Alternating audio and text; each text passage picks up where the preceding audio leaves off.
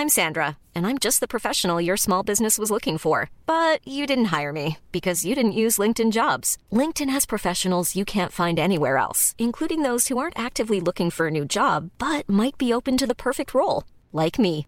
In a given month, over 70% of LinkedIn users don't visit other leading job sites. So if you're not looking on LinkedIn, you'll miss out on great candidates like Sandra. Start hiring professionals like a professional. Post your free job on linkedin.com/people today.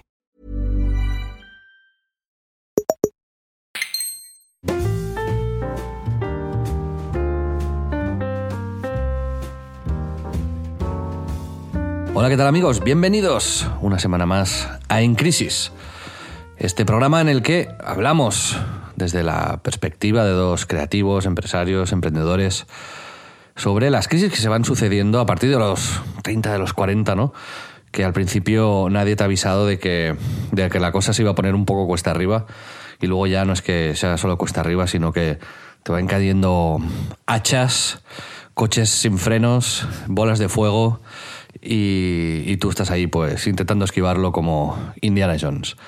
Yo soy Xavi Robles y, como sabéis, eh, Pedro Ample, mi, mi compañero, mi socio, está en Japón rodando algo con, con Rubius y podéis mirarlo en su, en su Instagram, en el Instagram de Rubius. Tendréis nuevas actualizaciones de lo que está haciendo ahí. Entonces, eh, se- pusimos la pregunta en el aire de cómo iba a hacer yo ahora eh, solo estos programas. Y una de las soluciones eh, fue invitar a gente que consideré amiga para, para que vengan aquí también y desde su perspectiva hablar un poco de todo esto. Así que hoy me he traído al plató de En Crisis, que ha sido un plató además que ha montado él mismo, a Víctor Correal. ¿Qué tal, Víctor? Hola Xavi, ¿cómo estás? Pues no muy bien, porque disculpadme, no, no quiero que el programa vaya sobre esto, pero sí que siento que debo dar una explicación. La semana pasada no, no hubo programa y, eh, bueno, es algo. Se murió mi padre la semana pasada de una manera muy, muy repentina y, evidentemente, pues esto es algo que que mm, va a cambiar un poco también esto de las crisis y cómo las vemos, ¿no? Eh, En, en mi caso, por lo menos. Pero no quiero que este sea algo triste que me impida hacer cosas, sino que, bueno, eh, mi padre, Paco Robles, escuchaba el programa, eh, se, hacía un, se ponía una bañera y se escuchaba cada semana tranquilito el, el show y luego me llamaba para decirme qué le había parecido y, ¿Te y tal. palos? La verdad es que sí. Eh, una ¿Sobre de... qué? ¿Cuál, cuál fue la última vez que te dijo? La ¿Dónde última vez me dijo eh, que había sacado demasiado pecho de algunas cosas. Me dijo, eh, No sé. muy bien el programa, me ha encantado, dice, pero al final, hace, sé un poco más discreto, no hace falta que digas hecho esto, hecho lo otro, hecho tal. La gente ya lo sabe, la gente ya lo ve, sé un poquito más discreto y, digamos, tus acciones y tus experiencias ya hablan por sí solas. Vale, fue- no le voy a llevar la contraria a tu padre. Y entonces, pues bueno, eso al principio evidentemente le dije, Paco, por favor, yo no he hecho esto, he ido con mucho ¿Le cuidado, tal. Paco? Sí, ¿No le llamas Paco. papi o No, pa- Paco, Paco, siempre, Paco? sí, sí. A pesar de que pues, siempre hemos estado muy unidos, pues de chaval. Yo hacía mucho, te daba mucha risa. esto está relacionado con el nombre de Paco, porque yo tenía un amigo que se llamaba Dani, que a su padre, que se llamaba Paco, le llamaba Paco. Bueno. A lo mejor es solo los Pacos que los hijos les llaman Paco. Yo con dos, tres papi. años, con dos, tres años le llamaba Paco, ¿eh? O sea, no... Sí, sí. Para mí es una cosa rarísima.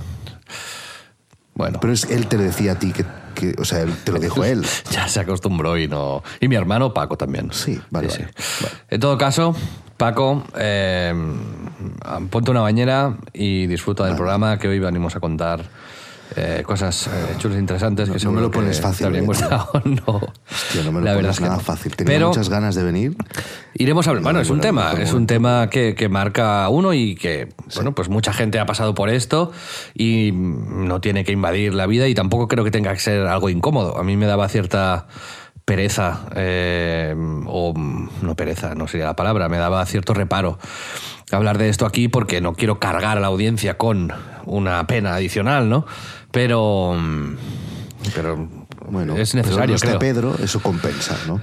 Sí. Entonces, pues bueno, en fin, aquí lo dejamos eh, y os lo, os- el dato os lo doy solamente para que pues, eh, me perdonéis eh, alguna, algunos desvaríos, porque pues, también físicamente estoy un poco machacado y mm, mi cabeza no va a la velocidad que, que debería.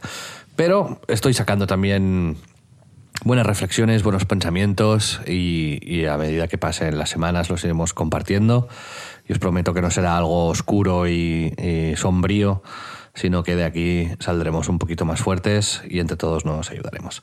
En todo caso, Víctor Correal, hemos dicho tu nombre, tu nombre suena muy bien, tu voz también, Mi pero ¿quién eres?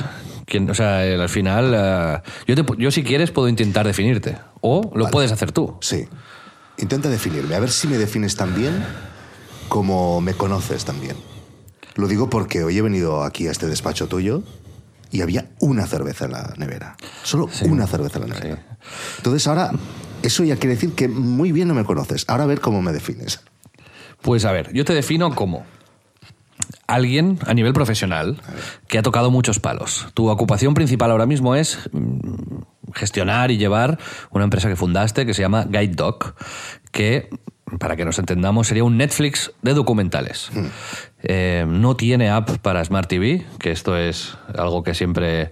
mm, insisto en que debería, pero si vais a. Si para buscáis. Apple TV, para Android TV, o sea, Smart TV, Android TV Alex, es Smart Alex TV. Martínez y yo, porque los tres somos, somos amigos, le insistimos mucho y él es un, un- un hardcore user de, de, de Apple. Entonces, está en Android. Android quien, TV quien en tenga Android un Apple TV, entonces ya, eh, ya está, ¿para qué necesitamos nada más? Pero que está en Android TV. Bueno, Y, es, y además en Chromecast y por lo tanto lo puedes ver en cualquier televisor. Guide Dog, tardé en comprender lo de perro guía y Doc de, de Sí, documental. Esto es uno- un, error, yo diría. sí. Hay un, un pequeño, aquí como en Splendid, ¿no? Que tenemos recién cansados, eh, heavy mental, ¿no? Está Es, bien, eh, está está- sí, bien. Sí. dad jokes. Sí, sí. En realidad, pero está bien. Pero en total, en todo caso, eh, os recomiendo mucho que lo miréis porque efectivamente hay un contenido que, que es espectacular y, y seguro que si os gustan los documentales y los hay de muy muy buenos, eh, la distribución no es, no es la mejor habitualmente y Víctor pues facilita que todo el mundo eh, lo pueda ver, ¿no? Pero bueno, esta es una de las facetas tuyas. Hablaba ahora de tu amor por Apple, pero no solo por Apple, es también por la tecnología. Y ahí has desarrollado una carrera en YouTube, principalmente, aunque en- eh, también en, en, en, en, es Primera persona que define lo que hago en YouTube como una carrera. Bueno, hombre, eh, se llama Nordic Wire, si queréis verlo, con su socio Guillem, y hablan de tecnología pues con, con humor, de una manera muy divertida, a fondo y pasándoslo bien. Se nota que es vuestro passion project principal y que, que, bueno, recibís productos, los analizáis, eh, probáis coches, os vais a grabar sonidos con micros locos, ahí hacéis un poco de todo, pero para la gente que somos tecnófilos y que nos gusta todo esto, pues es, un- es una referencia y creo que tenéis un tono eh, único. Y también tienes otra faceta que es la que inspiró en realidad Splendid y este modelo premium que nosotros estamos intentando hacer, que es eh, No es asunto vuestro, un canal que, premium en el que hay una comunidad que vive en Telegram y vive en, en tu web, básicamente, y que tiene la misma estructura que usamos también en Splendid si, si sois premiums. ¿no? Eh, De hecho, la empresa que conecta el Telegram con la página es tuya, se llama Overgroups. Eh, los episodios también te los añades de la misma manera. Eh, Víctor nos ha guiado mucho y lo hemos acabando haciendo un poco como él. Y ahí entrevista a gente eh, a la que llama Mastermind. Yo soy uno de ellos, Alex Martínez es, es otro, y donde os vamos contando lo que vamos haciendo y cómo lo evolucionamos. Ah, dicho esto, eres periodista de profesión, estuviste mucho tiempo en el diario Ara, en Cataluña Radio, eh, has dirigido un documental, Dos. dos He documentales. producido, no los he dirigido. Efectivamente, es he verdad, mira. ¿Cómo se llaman los documentales?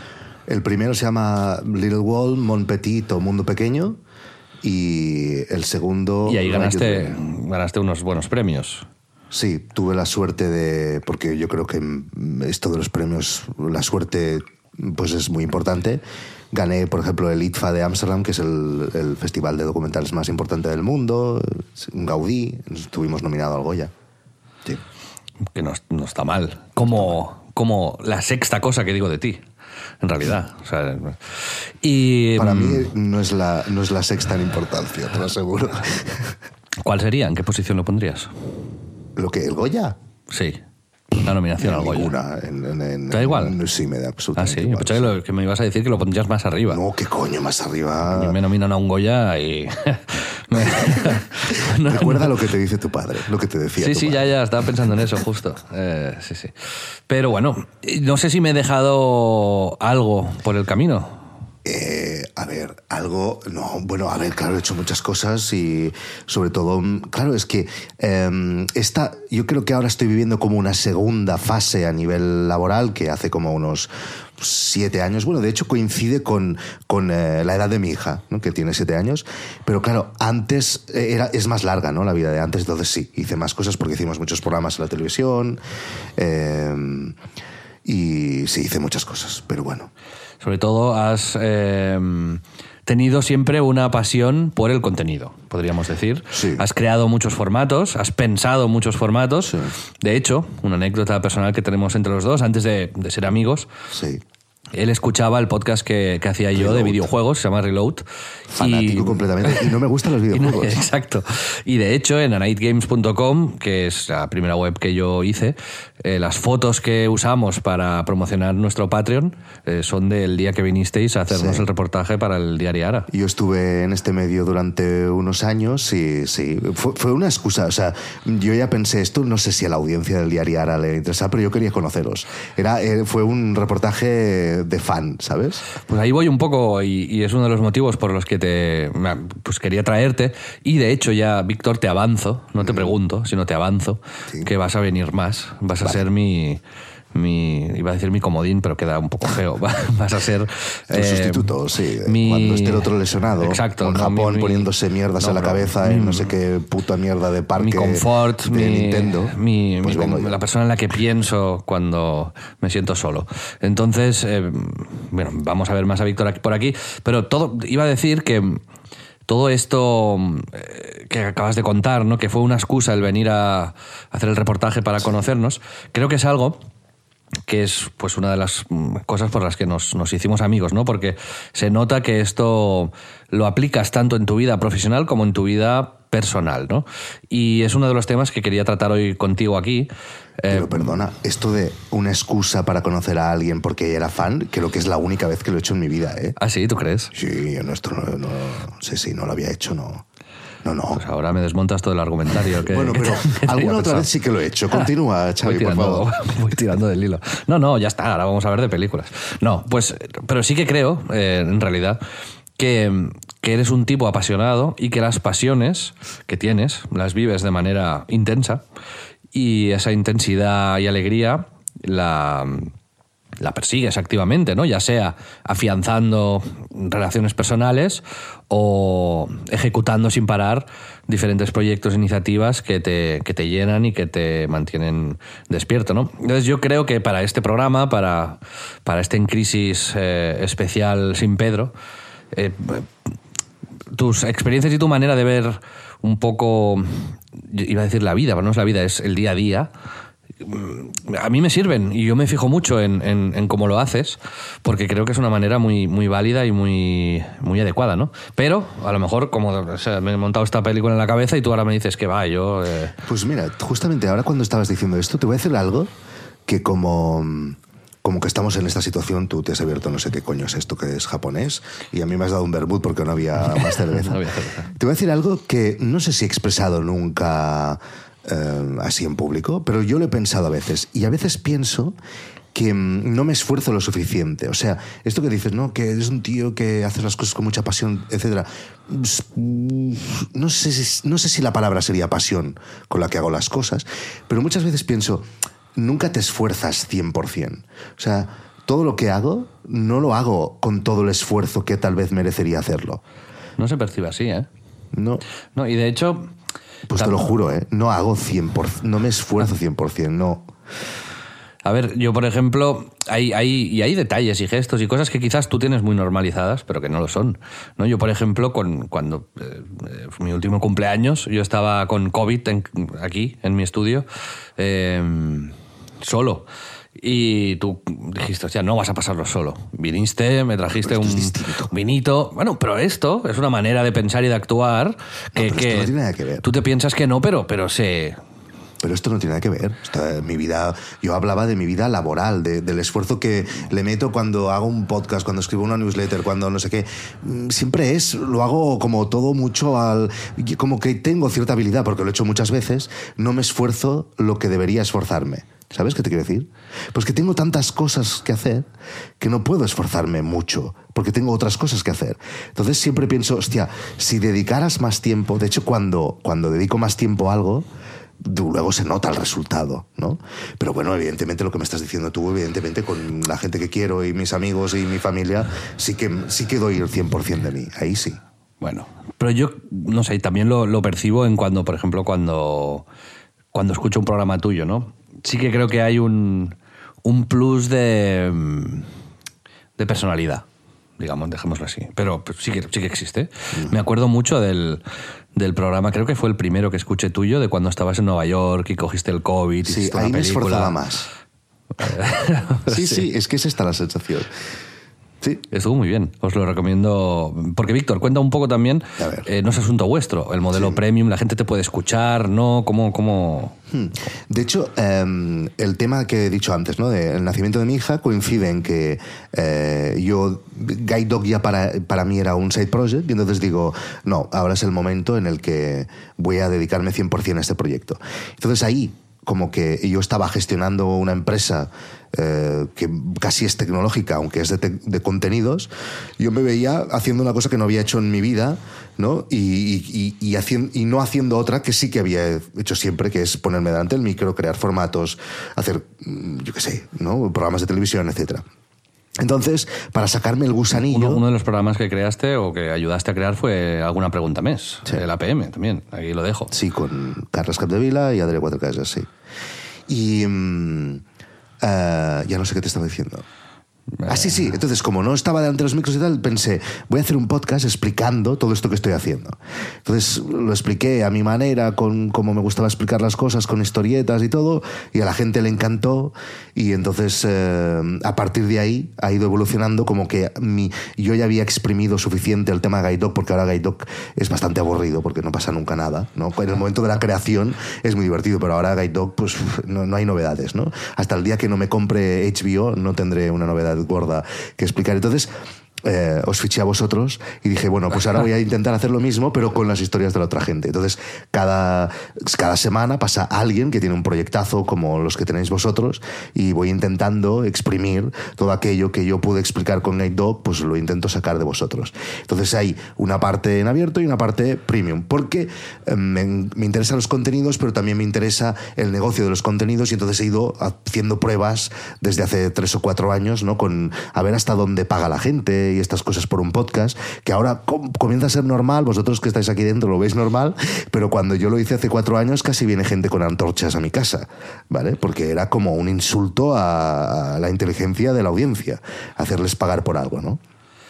Víctor, una pregunta que hacemos a, a mucha gente que ha tenido un cambio drástico de carrera es preguntar, o sea, es, es, eh, cuestionar el, el- el por qué, qué te llevó ahí, si fue algo repentino, si fue una decisión que maduraste, lo vimos por ejemplo con Conrad Roset, que pasó de ser ilustrador a creador de videojuegos, cambios más drásticos como el de John, que es eh, fotógrafo y mm, dejó todo, se fue a la India y ahí aprendió el oficio.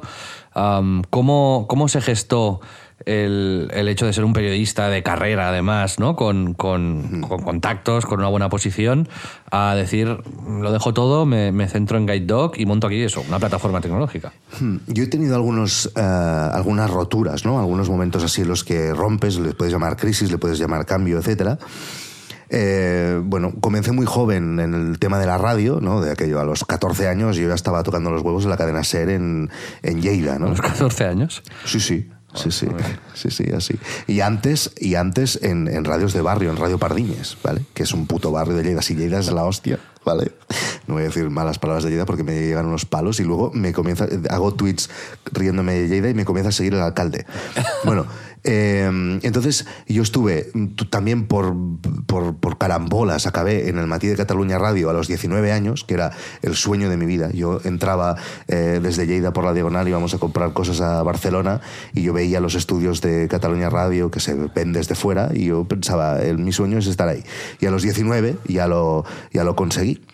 Entonces estuve ahí muchos años trabajando, ocho temporadas de hecho, y yo, y esto mira, es una cosa que no he explicado nunca, pero em, yo ya, el año, el año que me fui, yo ya sabía que me iba. Yo quería irme y quería montar mi propia productora y ya lo teníamos todo habladísimo con Adrián Cuatro Casas, que fue mi socio en mi primera productora. Y ahí tuve una crisis muy grande, mi primera crisis, que fue el hecho de cómo le decía a mi jefe actual, mi jefe de aquella época, que era Antonio Basas, cómo le decía que, eh, porque él estaba muy, yo le gustaba bastante, cómo coño le iba a decir que yo me iba. Pero no me hizo falta, porque le echaron a él. Entonces, Cuando esto se no lo he dicho lo, nunca, ¿eh? lo echa- lo mandaron a Washington. Eh, sí, bueno, pasaron unos tiempos. Prim- Primero el PSC, creo que fue.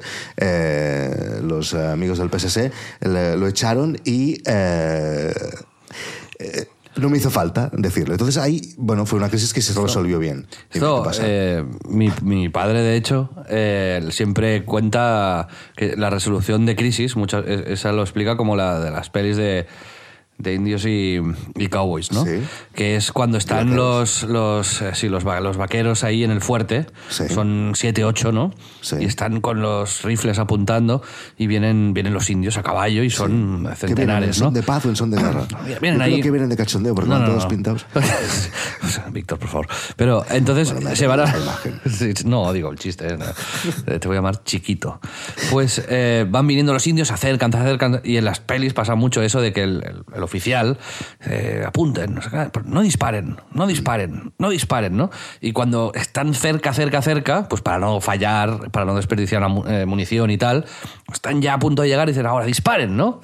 Pero que en algunas películas, en esto no disparen, no disparen, no disparen, a medio camino los indios se giran y se van porque ven Sí, que claro, llega la caballería por otro lado, ¿no? Es decir, el- la actitud esta, ¿no? De resolución del problema Wait cuando and lo see. tengas Wait and see. cuando lo tengas encima y ya no te Exacto. quede otra, resuelve la crisis. Sí, sí, está muy bien. Pues exacto. Entonces esa fue mi primera crisis. Luego eh, fundé la productora y hicimos muchas cosas, hicimos muchos programas de televisión. Fue una época mm, bastante difícil porque yo venía de ganarme muy bien la vida, porque antes en Cataluña Radio te ganabas muy bien la vida y además yo juntaba, por las mañanas trabajaba en Cataluña Radio, por las tardes hacíamos programas de televisión. Con 20 añitos mm, yo me ganaba muy bien la vida, ¿vale? Y luego pasé a tener mi propia empresa y a sufrir. ¿No? Porque, bueno, a veces vendíamos programas y nos iba muy bien, pero otras veces teníamos que ajustarnos el sueldo, otras veces teníamos que no pagarnos, ¿no? Y pagar a nuestro equipo, etcétera. Bueno, pues fue más complicado. Entonces, mi siguiente crisis... Pero mm, lo disfrutaste también el mucho, periodo. sí, lo, disfruté, pero también hubo muchas cosas que no disfruté. El hecho de ir a vender eh, formatos a Antena 3, a Telecinco, a La Sexta, a Televisión Española, etcétera, y encontrarme con middle managements subnormales es de lo peor que me ha pasado en mi vida. O sea, de, sí, ahí, ahí tuve crisis pequeñas, más crisis, mm, desesperación, cansancio, ¿no? agotamiento, desgaste. Y luego hicimos este documental al que has hecho referencia antes, que fue no, no tuvimos intención de hacer una película, eh, porque fue una película de un presupuesto de medio millón de euros, pero nuestra idea no era esa. Nosotros encontramos una historia que pensamos que valía la pena explicar, no sabíamos cómo la íbamos a explicar, la historia se nos fue haciendo, se nos fue mm, haciendo grande en las manos y al final acabó distribuyendo la PBS por todo el mundo y aquí entró Televisión Española, Canal Plus, se pegaban entre ellos, TV3, etcétera, para ver quién ponía más pasta. Una cosa rarísima en una película de cine documental. Y ahí eh, fue mucho desgaste, o sea, eh, de, de controlar ese presupuesto como productor ejecutivo, como que era tu dinero. Me pasaron algunas cosas chungas. De hecho, la crisis más grave que yo he tenido a nivel laboral fue en esa época porque, y esto mira, lo voy a decir aquí, aquí esto es, esto es en privado, ¿no? ¿O Está- estamos en abierto. Me cago la puta. Pero te lo puedes guardar para el privado. Me lo guardo para el privado. Sí. Voy a- no voy a decir quién, o sea, el quién me lo tienes que preguntar en el, porque es una persona muy conocida. Alguien entró y nos dijo que ponía mucho dinero y luego se inventó una excusa absoluta para sacarnos el dinero, ¿vale? Entonces, esa noche, eh, no sé si fue esa misma noche, pero al cabo de unos días, yo me levanté a medianoche a las 4 de la mañana y le dije a mi mujer, eh, Blanca, me estoy muriendo, Blanca, me muero. Eh, pero esta sensación de que no, a mí no me había pasado nunca, de que me estaba muriendo. Y era, Ansiedad me llevaron, total. ansiedad total. Me llevaron al hospital, me dieron un chute de la hostia, lo recuerdo con un cariño enorme aquel chute, y eh, se me pasó. Y eso fue eh, pues una de las crisis más grandes. Entonces, perdona, No, no, bien. O sea, el salseo es- siempre es bienvenido Sí, aquí. Vale, no, pero luego en el premium diré eh, el nombre de la persona que fue. Esto, ¿vale? para, para la gente que, que nos escucha solamente en abierto, Sí. te- en splendid.club, que es una web. o sea, lo del splendid lo he dicho en abierto. sí. Me cago en la puta. Pero bueno. ¿Ves? Es que este sistema vuestro no lo he entendido. Esto lo tenemos que hablar. Cuando, hoy no lo hablaré, pero el día que me vuelvas a invitar, tenemos que hablar de la estructura de este podcast. Claro. De la parte premium y parte abierta, no estoy de acuerdo en cómo lo hacéis. Vale. Pero bueno, hoy sí. Hoy, hoy te doy libertad para que hagas como, como quieras. Y ahora le puedo pedir a Joan que ponga unos pitos en lo otro que he dicho. No, no, no. Joan eh, es fiel a, A la el- casa. Nuestro, nuestro editor no, no va a poner pitos a lo que digamos nosotros. hombre. Pero el, el Splendid.club, ahí nos podéis apoyar si queréis y ya veréis cómo, cómo hacerlo. Es muy fácil. Yo fui el primero en pagar, ¿no? De, de los primeros. De los primeros, primeros, vale. era así. Vale, sigue, perdón. Era para contextualizar el tema premium, que hay gente Sí. que no. Y entonces acabamos muy quemados de aquel proyecto y eh, a mí en medio me salió dirigir, eh, mm, era como mm, hacer un nuevo departamento de, a nivel televisivo, audiovisual del Diariara, yo lo acepté y eh, no me fue muy bien, la verdad, allí. O sea, me, discutí, nunca en mi vida me he discutido tanto con, con la gente del equipo, eh, con, con los jefes de arriba, porque básicamente... ¿Estaba en abierto, dices? Sí, sí. que eran subnormales. y eh, entonces ahí fue cuando dije, bueno, punto, y ahora cambio y me, me pasé a hacer guide dog. Y desde entonces mm, he sido muy feliz en muchas de mis épocas a nivel laboral, pero ahora es inigualable. O sea, estás mejor que nunca. Sí. Entonces, ¿qué has aprendido en este camino? Es decir, si tuvieses. Sé que el camino de cada uno es, es muy particular y no hay situaciones iguales que puedan colocarte en el mismo sitio, ¿no? Pero. ¿Te llevas algún aprendizaje que crees que creas que merezca la pena compartir con la gente eh, en estos cambios, en estas decisiones, para llegar al punto en el que estás? Porque es complicado el día en el que viene un entrevistado, un entrevistado que nos dijo, que nos diga, hoy estoy en el mejor momento. Sí. Lo habitual no es eso. Pero creo que tengo la suerte de que en cualquier momento que me hubieras hecho esta entrevista te hubiera dicho lo mismo.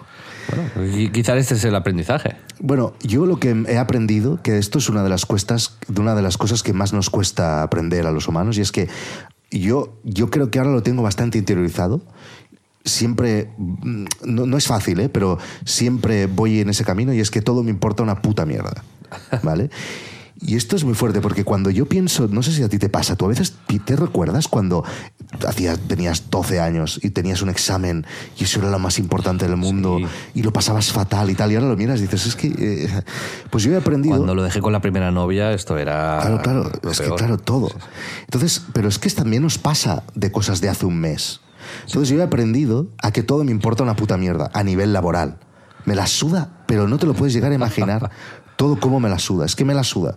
Es que si mañana me dices, se va y toca la mierda, me da igual. Y Gaito, mm, me da, no me daría igual por, por el equipo y porque da de comer a mucha gente. Por eso no me daría igual. Pero a mí me la suda.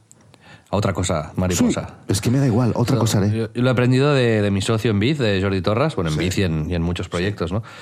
Que no sé si conoces el meme este del perro tomándose un té en una casa Sí, en llamas. sí, sí, sí, sí. Pues es- así. ese es Toti. Y veo que, que tú Sí, también, sí. ¿no? De hecho, eh, Toti tiene el Funko Pop del perro este que existe. Qué bueno. Porque se está quemando la casa y dice, this, this is fine, ¿no? Todo, Sí. todo está bien. Me Y- gusta, me gusta. Y esto yo lo he aprendido. O sea, es, es una de las habilidades que sin llegar a masterizarla como vosotros, eh, sí que es uno de los consejos que yo daría Sí. a la gente que me haya, creo que lo hemos hablado en algún podcast anterior, ¿no? El relativiza la importancia de las cosas, ¿no? El, a mí antes me generaba una ansiedad increíble el tengo que contestar esto para el jueves por la tarde y Toti me decía, pero si lo recibe el viernes o el lunes, ¿qué más da? Si esa persona no ni piensa en eso. eh. Sí. Y eso aplicarlo a 100 cosas, o sea, a una cosa es ok, vale, pero a 100 cosas todo el rato te, te quita un peso de encima. Sí. Te quita un peso de encima y vives más tranquilo. ¿no? De hecho, pero esto es- y- y- puedes llegar a ser un pasote, también te lo digo. No, no, no, no soy pasota, ¿eh? No soy Al contrario, por ejemplo, soy de los que contesta los correos muy rápido. O sea, esto no, Yo no. Yo sé, yo sé. Yo lo contesto todo y sí. Pero no en el sentido de que, bueno, no es importante. Bueno, de hecho, mm, no sé dónde lo tengo. Contestas las, los correos web- pro- promocionales. Eh, los de te, eBay, te manda Hombre, una si selección de artículos. Hombre, si es spam, no, no contesto spam. Por pero- eso, por eso. Era una pequeña broma que no que aquí. Ahora no- que, por cierto, en no- Nordic Wire, que antes lo has citado, eh, últimamente, no sé si vosotros esto en Biz lo habéis notado, pero recibimos a saco de, no es spam, es scam, de la terminación CZ, que es República Checa. Pero ¿Ah, o sea, es increíble, de estos que van a hacer daño, que te hacen bajar. Dicen, te pagamos 10.000 euros para que hagas un vídeo, no sé qué, entonces bájate esto, ¿Ah, sí? lo abres y pones esta contraseña Ah. y te voy a comer, y te- ¿sabes? O sea, Sí, algo, ¿no? ¿Y sabes qué, hemos va- recibido, qué va- qué hemos- qué hacemos nosotros ahora? Eh, estamos montando un vídeo, y esto lo digo muy poquito, solo un sneak peek, que nos vamos a Praga, ya tenemos los vuelos y todo, vamos a buscarlos. ¿En serio? Sí, sí, sí. A ver qué sale, a ver qué sale. Pues te recomiendo eh, que escuches en el viaje hacia Sí. Praga un podcast del Wall Street Journal, Sí. que creo que se llama Hacker, Sí. que entrevistan a uno de los mayores hackers rusos que montó un, un entramado de estafas. eh, y acabó robando más de 100 millones de dólares. Sí, porque el tío lo condenaron, estuvo en la cárcel hasta en libertad condicional y, y ayuda al gobierno americano. O sea, ya se ha blanqueado y ha limpiado el de esto, pero explica todo cómo lo tenían y cómo empezaban desde ransomware hasta movidas así y cómo tenían los servidores en una caja fuerte, ocultos en no sé qué es una casa de tal. Es muy interesante, son tres episodios Vale. y te gustará, seguro. Muy bien. Entonces, también te digo que vayas con cuidado, porque si te vas a República Checa Sí, no, es a todo- buscar a hackers es- eh, navajeros, es un- eh, quiero decir, O sea, es, mi un- cumpleaños. es la excusa, es el, Vale, vale. el McGuffin de un vídeo que haremos para Nordic Wire, pero evidentemente somos cagados y vamos a comer pizza. Y de hecho voy a ver a Ricky Gervais, que actúa ahí. Ah. Sí. Pues eh, también tenemos un proyecto en común que, eh, digamos, por las circunstancias se ha retrasado un poco, pero involucra a Alex Martínez, a Víctor Correal y a Chico Nuclear, detective Google. Intentaremos hacer una miniserie mm, divertida y guay que os traeremos aquí a los, a los miembros de Splendid con, pues, en exclusiva, digamos, temporal y con algunos extras que, que vais a ver, pero os iremos informando de esto a lo largo de las semanas. Pero si tiene que ver con Alex y tiene que ver con alguna anécdota que ha explicado hace poco, eh, lo Ya te dejamos estás- ahí. Ya te estás pasando, sí. Que la gente haga de detective y no hace falta que se vayan a Praga a, a- a pegarse con... A mí, otra anécdota unrelated, pero en Twitter ahora, yo no sé si te has fijado, en- me salen hilos y cosas de gente que no, que no de esto. Me, me sulfura. Y ahora últimamente me salen vídeos de peleas. Ah, sí. Sí. Ah, pero no era, no era hilos de emprendimiento lo que Sí, te salía. es, eh, hilos de emprendimiento y de chat GPT y prompts de la IA y luego pe- peleas callejeras. Ah, hostia, no. Lo miré- lo- algún día lo miraría y, y ahora pues eh, no paro de ver, eh, pues bueno, a mí no me eso. pasa esto. Sí, sí. Best fights. Y Pero cosas de peleas en la calle. Sí, sí, sí, sí. Gente que se da puñetazos ahí, que lo grabas con el móvil y tal. Pero rarísimo esto que salga en Twitter. Sí, sí. Twitter está. Mira que yo estaba a favor, ¿eh? Pero hostia, últimamente me estoy. No me está gustando alguna de las cosas que pasan en Twitter. Es que, pero el otro día entré en mi cuenta y estaba en blanco la de mentions, eh, las mentions, estaba en blanco completamente. Me pasó alguna vez también. Joder, no me había pasado nunca en la vida esto. Cuando estaban los 1500 trabajadores, estas cosas no pasaban. Bueno, también te digo que es normal. Pero, eh, en fin, Víctor, una de, los, de las enseñanzas, una de los aprendizajes que has hecho es que te dé todo un poquito más igual. Me parece un muy buen consejo, la. Yo verdad. lo he- No, lo he expresado así, ¿eh? Relati- me relativiza todo la una puta mierda. Relativiza la importancia de los problemas. Sí, de los. pensa- siempre, ¿eh? De los laborales, ¿eh? Sí, sí, sí. Y luego, ¿algún aprendizaje más que quieras comentar? Algo que creas que... Porque yo creo que mucha gente mira tu carrera o ve cómo trabajas, las cosas que has hecho y se puede sentir identificada al final. eh. Y además es un trabajo aspiracional, lo que has hecho es chulo, eso es creativo y nos sigue y nos escucha gente también de esta No, a industria. ver, A, mí un- una cosa que muchas veces me preguntan es, mm, hostia, ¿cómo lo haces para, eh, por ejemplo, para explicar historias tan chulas o para, no sé, expresarte así o para escribir así y tal? Y, y yo siempre les digo lo mismo, es que no tiene un puto tru- truco, es que lo que pasa que es que lo he hecho muchas veces.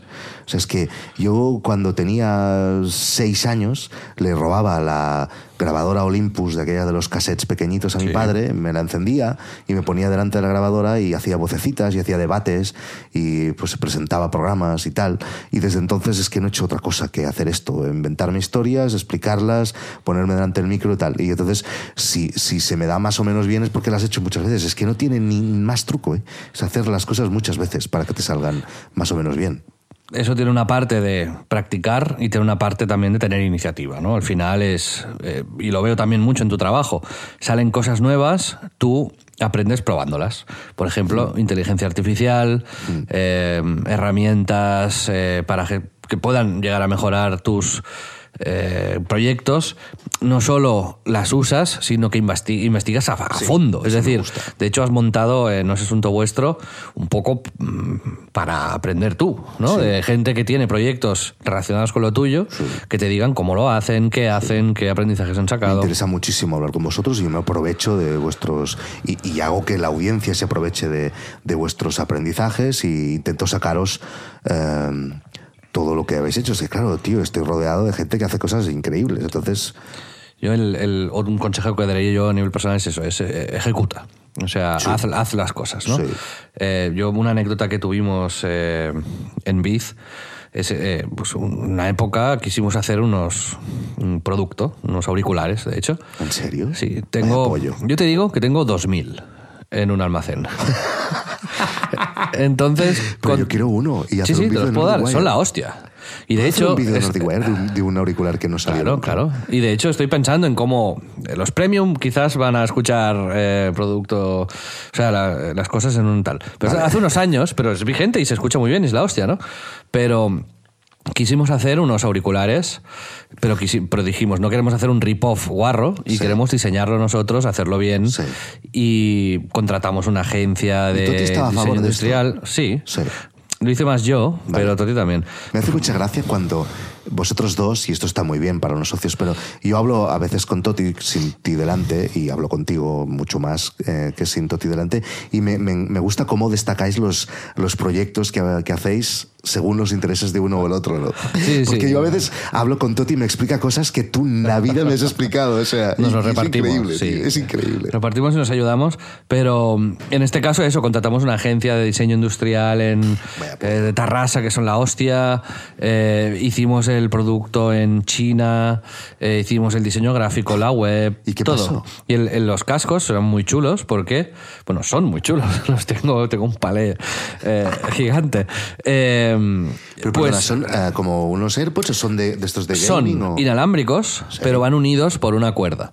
O sea, un hilo, un cable, Sí, vaya. La parte positiva es que tú te los puedes eh, poner como un colgante. Tú tienen un imán y se te quedan, se enganchan delante, ¿no? Entonces son muy bonitos. Y, por, o sea, eso no lo tenía casi ninguno en, esa- en ese momento. El control es táctil. O sea, tú puedes subir el volumen, bajar el volumen, pasar de canción, pausar, tal, con ¿Y el aquí dedo. lo tienes en casa? ¿No tienes ninguno? No, ahora no tengo aquí ninguno. Pero ya te daré, te daré alguno. Y está muy bien. Hicimos todo. la verdad. Y al final, pues no lo sacamos a la venta porque no. Se nos cayó el trato que tal, luego nos pues, centramos en otra cosa, y ahí están. Y Pero, y yo, ¿qué, ¿me qué- qué te quiero decir con esto? Y hacer un unboxing un día de unos auriculares que no se pueden comprar. Bueno, a lo Tú mejor. Tienes que hablar con socios o algo. Ah, no, no. ah, Ponemos un link y que los compren. Exacto, Ah, claro. coño. Claro. Eh, ahí, ahí, ahí hay algo. Vale, vale. Pero yo, yo quería sortear y regalar algunos a los, a los que están en el premium en algún momento. O sea que esto lo haremos seguro. Más exclusivo que esto, te digo que pocas cosas. Está, está muy guay además. Pero con eso te, te- te quería explicar esta ¿Cómo se anécdota. llamaban? Failed AirPods. Lears. Lears. L-Y-R-S, casi. Vale. Em, hace tanto tiempo ya. No, pero no hace tanto, pero sí que hace tiempo. Son vigentes, ¿eh? te lo digo. Vale. La cuestión es que en vez de eh, hacer un máster sobre cómo hacer un producto, cómo trabajar con China, cómo no sé qué, cómo no sé cuántos, decidimos entre varios invertir ese mismo dinero que nos hubiese costado, o menos, en hacer el producto. Y luego no salió bien, no salió bien bueno, no diría que no, no salió bien, pero no lo pudimos, digamos, eh, ejecutar como teníamos en mente y pues, si pensábamos invertimos tanto y sacaremos tanto, pues, pues no fue el caso, ¿no? Pero me llevé muchos aprendizajes que posiblemente me hayan salvado el pellejo en, en más de una ocasión. Por ejemplo, trabajar con China, si no vas a China, es muy difícil, porque que te manden una cosa para aquí tarda un mes y medio, dos, los cambios no sé qué, luego cuando lo mandas para allá tarda lo mismo. Así que, eh, bueno, eh, ejecuta, ten, ten iniciativa y, y relativiza las cosas. Yo creo que son buenos aprendizajes para, para, dirás. para la gente. Entonces, Víctor, eh, te veo mirando mucho el reloj, ya No, llevamos un yo controlo. No, tiempecito. no, no, no. Bien. Estoy, no estoy mirando el reloj. Yo, yo controlo. Porque hoy he traído una Zoom para grabar aquí en el despacho de Xavi. Yo tengo que controlar pues, si vamos bien, si se Vamos las bien. pilas. Vamos perfecto. Yo pero soy así. Yo he trabajado en la radio y tengo que mirar Bien, bien, para ver cuándo vienen los pitos y estas cosas, ¿sabes? Voy a. Bueno, eh, a ver si. Bueno, voy a pagaros una cena a ti y a Pedro y así le. ¿Qué? Que te pagaré una cena a ti y a Pedro y le, le- le enseñas estas cositas. Ah, vale, porque vale, Pedro no es muy de. ¿Sabes? Eh, Que lo haga Xavi. Entonces, bueno, yo tenía un Pero tema. Los guiones los hace Pedro y se, se- esto se, se nota, ¿no? Se, Pedro. se nota, sí, sí, claro, claro. Y tú vas un poco como a remolque, ¿no? A ver, hoy qué, a ver qué tengo que decir hoy. Sí, sí, sí. sí. Sí. No, Y Pedro. tú eres, pones las bromitas, ¿no? Exacto. Sí. Y yo siempre con la introducción hago, raros. la introducción hago una, una Sí, una introducción que nadie- awkward, que, sí, que sí. nadie de esto. Sí, sí. Sí, me incomoda Esas son mis pequeñas bromas que Me tengo. con- incomoda, si quieres que te diga la verdad. ¿Te incomoda? Me, me- me extraña que tu padre no te dijera, esas bromitas, Xavi, que haces al inicio. Bueno, claro que ¿te me lo dijo. claro que me lo dijo. Pero yo le decía, no, pero es como pues un, un pequeño, un pequeño homenaje a The Office eh, Sí, sí. raro. Vale. La cuestión, eh, Pedro, mira, No, mira. mira qué bien, qué cómodo me siento que te, que te llamo Pedro. Eh, iba a presentar el tema que, te- que tenía pensado y, y, Ah, digamos... aún, no, aún no hemos hablado del tema. No, Ah, será rápido, será Venga. rápido. Le voy a poner deberes a la audiencia. Venga. Pero mientras pensaba cómo introducirlo, me he dado cuenta, digo, joder, es denso. Claro, yo llevo una semana o unos cuantos días de, de profunda reflexión, no solo por lo que ha pasado, sino por cambios que os compartiré y os explicaré mm, muy importantes en, en mi vida, especialmente a nivel laboral. Y entonces le he estado dando muchas vueltas a las cosas y creo que es hay momentos de cambio en la vida de la gente y, evidentemente yo estoy en uno de ellos, ¿no? Y cómo navegué eh, esos momentos, este programa, por ejemplo, me ha ayudado muchísimo. He hablado con gente que ha pasado por cosas similares y gente a la que admiro, a la que, la que me miro para, para luego yo hacer las cosas. Pero básicamente, como quería introducir el tema, era Vamos a hablar eh, del, existencialismo a partir de una carta de Hunter S. Thompson. Venga, que- me tienes ahí dentro Y digo, eh. bien, eh, esto está, haces el pitch a tu jefe en la radio y te lo compran. Por favor. No, todo viene por una carta que me, me pasó una amiga mía de un escritor, periodista, se llama Hunter S. Thompson, que escribió a los 22 años a un amigo suyo, se llama Hume, que no, no sabía bien qué hacer con su vida y tenía una crisis.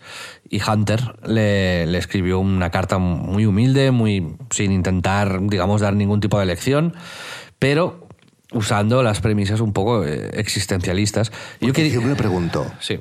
Esto no lo has dicho. Hume le preguntó eh, qué hago con mi vida, Eh, cuál es el sentido de la vida, eh, hacia dónde voy, qué cojones hago ahora. Y el Thompson le dijo 42. Exacto, sí. No, le, le, le escribió una carta. Entonces yo lo que quiero es que busquéis esta carta si os apetece, porque de verdad es una lectura muy interesante. A los del Premium os la pasaré por el Telegram y ahí la podéis leer. Y a mí en el momento en el que estoy es una carta que me ha ayudado y, y creo que está, está bien, pero no solo en situaciones críticas, sino eh, en cualquier momento. ¿no? Solo quería, Víctor, Venga. nada, un concepto. O sea, lo he complicado mucho más de lo que al final es la pregunta que te voy a acabar diciendo, ¿no? Él habla de eh, cuál, es, cuál es el objetivo de la vida, efectivamente, ¿no? Y, y de cómo vivir tu vida, ¿no? Entonces, eh, pues por ejemplo, mi padre, que era editor y fue profesor, fue webmaster, tuvo la web de literatura más grande del mundo, sololiteratura.com. Y de ahí nació Candaya, que es la editorial en la que ha estado trabajando los últimos 20 años, pero a la vez era maestro de instituto, fue fotógrafo, hizo exposiciones, vendió sus de esto. Un polifacético, mil movidas, era un tipo pues, muchísimo más inteligente que yo, es eh, brillante, pero sin ego, sin pretensión, sin nada, ¿no? Y han escrito mucho sobre ello y lo han definido de maneras em, que a mí me han emocionado mucho porque, porque es como yo lo hubiese definido. Y quizás yo no había ni encontrado las palabras. Entonces, eh, eso está muy bien, ¿no? Que te definen de una manera en la que tú estarías de acuerdo o te harías sentir orgulloso. Entonces, pues esos momentos de reflexión, uno se pregunta, eh, ¿cómo voy a vivir mi vida? ¿Cómo puedo...? No sé, eso es lo que lo, lo de esto, ¿no? Entonces, eh, Hunter decía... Primero hay dos opciones, ¿no? Puedes nadar tranquilo eh, ahí en el mar, chapotear, flotar y ya está. O puedes eh, nadar hacia una dirección, ¿no? Hacia una meta bien clara, ¿no? Y primero decía, a ver, tampoco es tan eh, mejor el nadar hacia una dirección. De hecho, puede ser hasta peor, ¿no? A veces tú estás flotando, estás tranquilito y vives bien tu vida y se acabó, ¿no? Si nadas hacia un sitio y no sabes cuál es ese sitio, pues puede ser muy frustrante, ¿no? Entonces, esa es la primera consideración que hacía. No hay una manera ideal de vivir tu vida. Y luego también es el existencialismo básicamente defiende que, primero somos y luego, digamos, hacemos, ¿no? Y eso es lo que nos define. Es decir, tú a los 15 años quizás quieres ser bombero. Y el hecho de ser bombero, pues bueno, todas las decisiones de tu vida las tomas en base a eso. Es- me preparo físicamente, estudio lo necesario para llegar ahí, eh, organizo mi vida en relación a esto, ta, ta, ta, ta, ta. A los 25, a ti te la pelan los bomberos, básicamente, ¿no? Entonces, eh, ¿que ha, ha cambiado el oficio de bombero? No. Quien ha cambiado eres tú, ¿no? Básicamente. Entonces, lo que sugiere es no marcarse. También te digo, Hunter S. Thompson se suicidó, o sea que tampoco es. Ok. Vale, pero es no marcar. Yo te digo lo que he estado reflexionando sobre ello y que me está ayudando. No marcarse metas muy específicas de quiero hacer esto, quiero ser esto, quiero construir esto. Sino más bien, conócete, aprende quién eres, aprende lo que te gusta y en base a eso ve evolucionando y ve tomando las decisiones en base a este conocimiento de ti mismo. Es decir, si yo veo que a mí me hace feliz, yo qué sé, mm, ser generoso, viajar, mm, emborracharme, ju- jugar a videojuegos y mm, hacer deporte, por decirte cosas muy, muy randoms, potencia esto, piensa sobre ello y reflexiona eh, qué puedes hacer que habilite todo esto y que haga crecer esto que te, que hace, que te gusta y que, y que te, y que te define y que te gusta definirte en base a eso. ¿no? Y me parece una. Me parece una reflexión muy interesante que yo no había hecho. Definirme en base al autoconocimiento en vez de definirme en base a lo que quiero ser o a las metas que me, que me he fijado. Y quería saber tu, tu opinión sobre esto. Es que, claro, yo creo que es un mix, ¿no? Eh, y está bien tener alguna meta. Y lo bueno es tener una meta mm, que no sean muy lejanas, ¿no? O sea, tener metas diarias, ¿no? Hoy quiero conseguir esto. Yo, em, cada día, o eh, cada día por la noche o cada día por la mañana, le pregunto a mi hija, hoy, ¿qué, qué, qué, es, qué tienes hoy guay? Hoy, ¿qué, qué, qué, qué tienes que mola? Y luego al final del día le pregunto cómo le ha ido, ¿no? Eso que tenía guay, ¿no? Y siempre, me, siempre lo destaca, siempre lo tiene muy claro. Eh, yo es que, sí, yo evidentemente tengo alguna meta o he tenido alguna meta, eh, pero yo eh, tengo metas muy del día. ¿No? De, yo, yo esto lo digo muchas veces, o sea, yo mm, tengo la suerte de mm, hacer nada o casi nada que no me guste. No hago nada. esto que es, que tú te riges bajo, bajo las premisas estas del existencialismo, en realidad, sin Sí. saberlo. Pero es así. Bueno, a lo mejor lo sabes perfectamente, ¿no? Pero, pero es así, ¿eh? Bueno, Es- a ver, y- no es, no es fácil, ¿eh? No, no, No, no claro es que no, fácil, no, es claro sencillo, pero sí, a nivel laboral no hago nada que, que- que no me guste. Y si no me gusta, o dejo de hacerlo, o lo delego si puedo delegarlo, o, o cambio el rumbo de aquello que estoy haciendo porque no me está gustando. Entonces, em, el, el- el hacer esto Hmm. A ti te va definiendo también por el camino. pero es que me importa una mierda definirme. Te importa, pero te define. Sí, pero define. pues, yo, no me, yo, no, yo no me autodefino. No, pero sirve para que, y conscientemente o no, vayas descubriendo mejor qué es lo que te gusta, qué es lo que no. Es decir, eso es a la- importante. como vas haciendo cosas que te gustan mucho y lo potencias, vas descubriendo, ostras, esto me gusta mucho, voy a hacerlo pero- más, pero esto me gusta que- menos, no lo todo voy a esto hacer. que has dicho y todo lo que hacía el señor Hunt y el Hume y todos estos, eh, yo creo que es, no sé si es necesario. ¿Para qué vamos a definirnos tanto? Vamos a hacer cosas que... No es, esto no todo es- más pero, no es definirnos. Él, él- él lo que dice O es... conocernos. Exacto. Bueno, pero es es decir, vamos a, prestar vamos a prestar atención a, a qué somos, cómo somos, qué nos gusta y qué no ¿Para nos qué? gusta. ¿Para qué? Para hacer más de lo que nos gusta, menos de lo que no nos gusta, Vale. y haciendo más de lo que nos gusta y menos de lo que no nos gusta, Sí. podamos elegir mejor. Bueno. Esa es. Vale, pero... Te veo, te veo eh, digamos, con ganas de eh, re- eh, Tumbarte- tumbarme la... pero me estás- intent- esto. crees que me estás replicando, ¿no? Porque espera, no he acabado. Vale, vale. No, porque sencillamente, no sé, a lo mejor es complicarse demasiado la vida, ¿no? O sea, Hombre, no. Bueno, ya está. Yo, yo elijo cada día lo que disfruto haciéndolo. Algunas cosas, eh, pues no. En el trabajo es muy fácil porque real, es, generalmente las cosas que te gustan y que eliges hacer eh, acaban siendo beneficiosas para la meta que te habías marcado. Pero a lo mejor en la vida no es así, porque a mí me gusta mucho beber. Voy a hacer un ejemplo chungo, ¿eh? pero beber mucha cerveza, por ejemplo, y eso no es bueno para tu cuerpo, ¿no? Las cosas que te gustan joden, eh, al contrario en tu vida profesional, joden tu cuerpo, como si dijéramos. Eh, pero bueno, no, porque también te enriquece pues estar con los tuyos, estar con tu familia, etcétera. Joder, qué gordas son las puertas en este despacho, ¿no? Me acabo, Sí. acabo de ver la puerta esta. Es gordísima, pero esto es como rollo búnker, ¿eh? Sí, exacto, sí, sí. Aquí no me escu- no escucha nadie. Creo que estamos en la habitación del pánico. No, estamos Pero en un parece. estudio de, de, Acabo de, de flipar con esta puerta, tío. Buenísima, ¿eh? Pero es que os lo juro, es- tiene un palmo esta puerta, ¿eh? Víctor. de Hunter Thompson a las- al grosor de las puertas. En fin, yo no. Y, eh, en el momento en el que estoy, digamos, obviamente los pensamientos son más gruesos, Sí. pero estoy haciendo un esfuerzo consciente para que no lo sean. Porque Sí. creo que hay que ir. eh, efectivamente, ahora mismo es el momento para hacer pequeños cambios, pequeños. Dormir, irme a dormir más pronto, levantarme más temprano, hacer un poquito más de ejercicio. Estos cambios de rutina, ¿no? Porque es como que, o sea, ¿qué, qué me gusta? Me gusta verme bien, me gusta cuidarme. Pues coño, eh, digamos, Entonces, ejecuta en esa dirección, yo, ¿no? yo todo el rato estoy planteándome el programa como si Pero- estuviéramos hablando de la vida laboral, no de la vida Sí, personal. sí, sí, pero es que también se aplica a la, a la laboral. Yo, Sí. eh, durante una época, ¿Ves? mi Es donde- objetivo fue vender la empresa. Sí. Eso es un objetivo erróneo. Totalmente erróneo en mi caso. Porque al final la vendes y te hundes. O sea, te hundes eh, psicológicamente porque estás perdido, ¿no? O sea, la- lo hemos hablado alguna vez en el podcast, la, la falacia de la llegada. No, la llegada es una foto que te has hecho en tu cabeza. Esa foto no, tiene, no es en tres dimensiones, es, es un momento en el tiempo, que ese momento es muy feliz.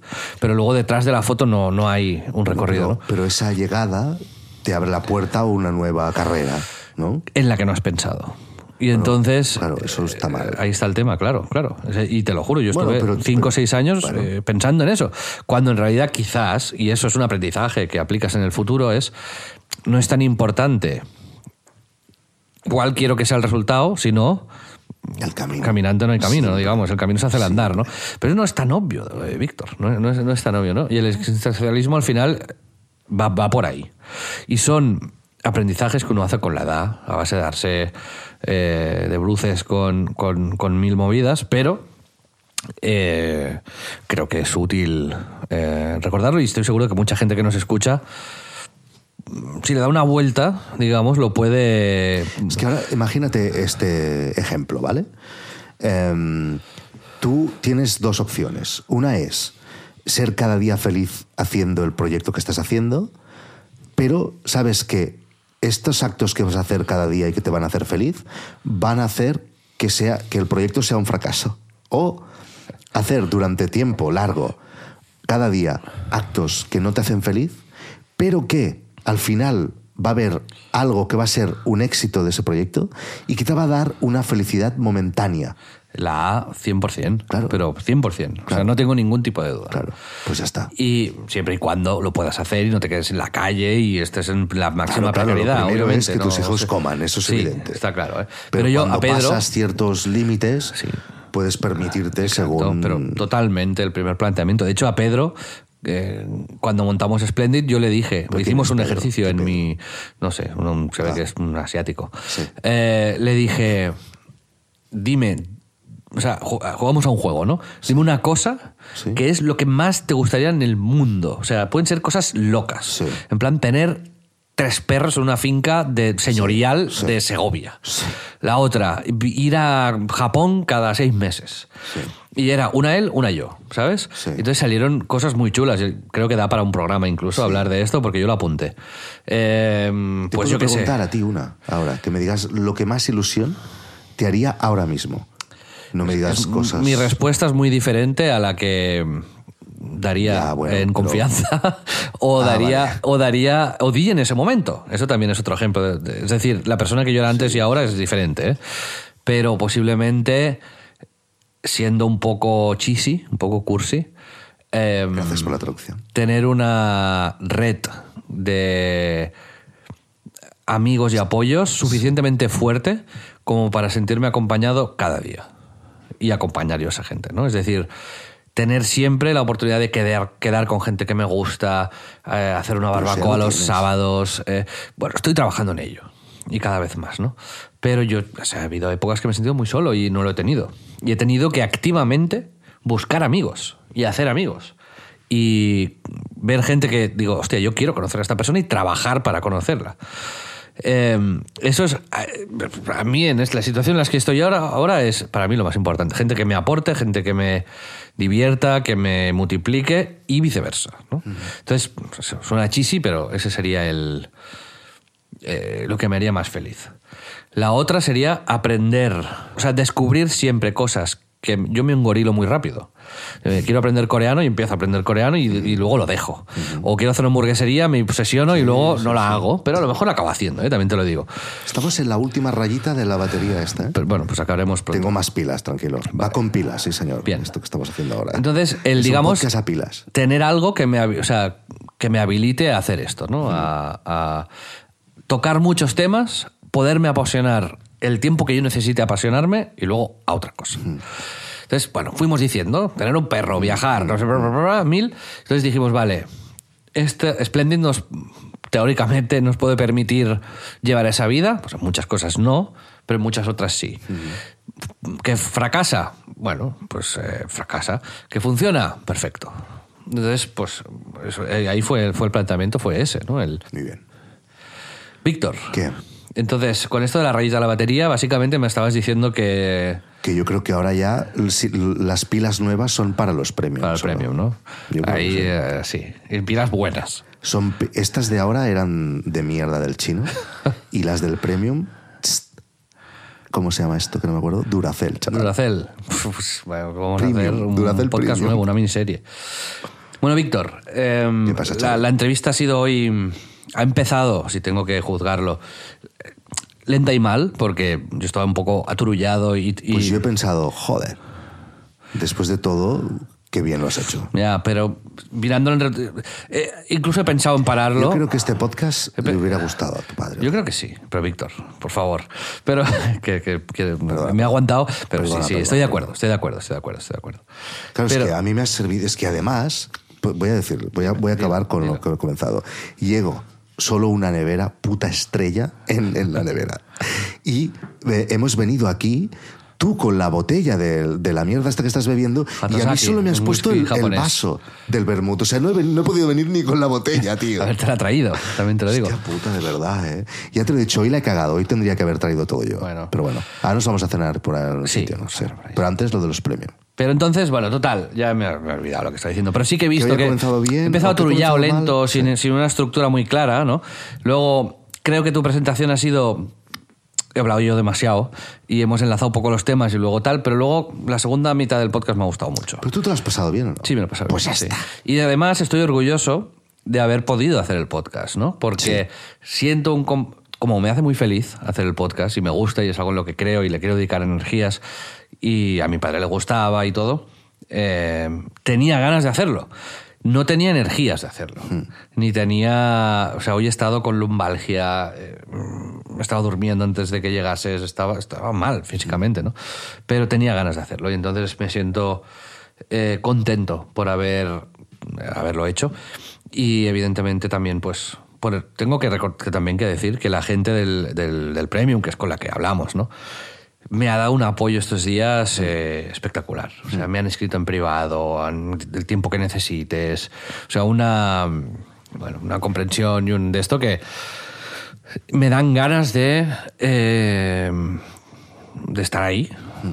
Así que muchas gracias por todo, amigos. Eh, ha sido un placer, como siempre. La semana que viene, otra vez eh, sin Pedro, pero vamos a ver si nos puede mandar algún audio o nos puede hacer algún tipo de resumen de lo que está haciendo en Japón. Víctor, la primera de muchas. Espero que te la hayas pasado más o menos bien. Y ahora vamos a splendid.club, que tenéis acceso a la comunidad, tenéis acceso a episodios adicionales y ahí hablaremos de quién fue el cerdo este que te, que te jodió, Hostia, es verdad, ya no me acordaba, que te vale. jodió la vida. Perfecto. Nos vemos la semana que viene. Un abrazo, Hasta luego. cuidaros y un brindis.